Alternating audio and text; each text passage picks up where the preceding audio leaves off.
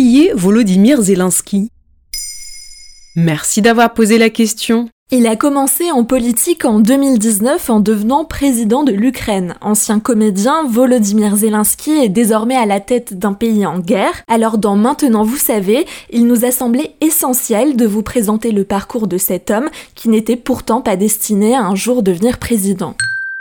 Et tu peux me parler de la jeunesse des Zelensky Volodymyr Zelensky est né en 1978 dans une famille d'origine juive. Il a grandi à Kriviri, une ville industrielle et russophone du sud de l'Ukraine. Il a commencé des études de droit dans les années 90 avant de les abandonner pour le théâtre et l'humour. En rejoignant une troupe, il devient alors humoriste, comédien et producteur. Peux-tu me parler de la jeunesse de Zelensky En 2006, il a remporté la version ukrainienne de l'émission Danse avec les stars. Mais il est surtout connu pour son rôle de professeur d'histoire de lycée dans la série ukrainienne Serviteur du peuple, dont les trois saisons ont été diffusées entre 2015 et 2019. Un rôle prémonitoire puisque le professeur d'histoire finit par devenir président de l'Ukraine. Et la série est quant à elle devenue le plus gros succès télévisuel de l'histoire du pays, que vous pouvez d'ailleurs retrouver sur le site d'Arte.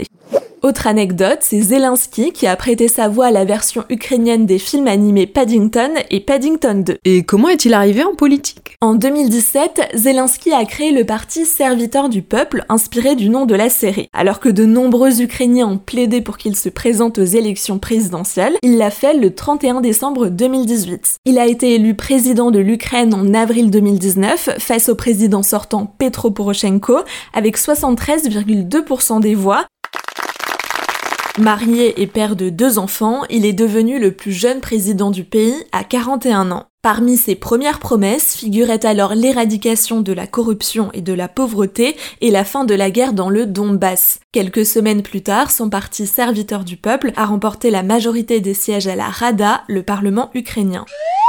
Et quand il est arrivé au pouvoir, quelle était la situation en Ukraine? La guerre du Donbass sévissait déjà depuis 2014, alors Zelensky a fait d'un cessez-le-feu et d'un dialogue avec la Russie sa priorité. Europhile et libéral, il a fait le choix d'un rapprochement avec l'Union européenne, l'évoquant alors comme la priorité de sa politique étrangère. Et il a donc demandé l'intégration de l'Ukraine à l'OTAN et à l'UE. Et après une pandémie, Zelensky se retrouve à gérer une guerre. C'est son quotidien depuis l'été 2021, au moment où les tensions ont fortement repris dans le Donbass, alors que les experts jugeaient jusqu'alors plutôt négativement sa présidence, un tournant a eu lieu.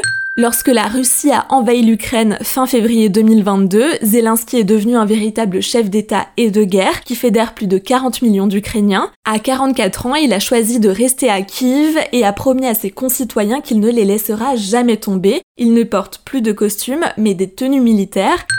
Pour garder ce lien avec son peuple, il publie des vidéos de lui sur Twitter, Facebook et Instagram, dans lesquelles il se filme lui-même dans les rues de la capitale. Il reçoit depuis l'admiration et le respect de ses homologues occidentaux.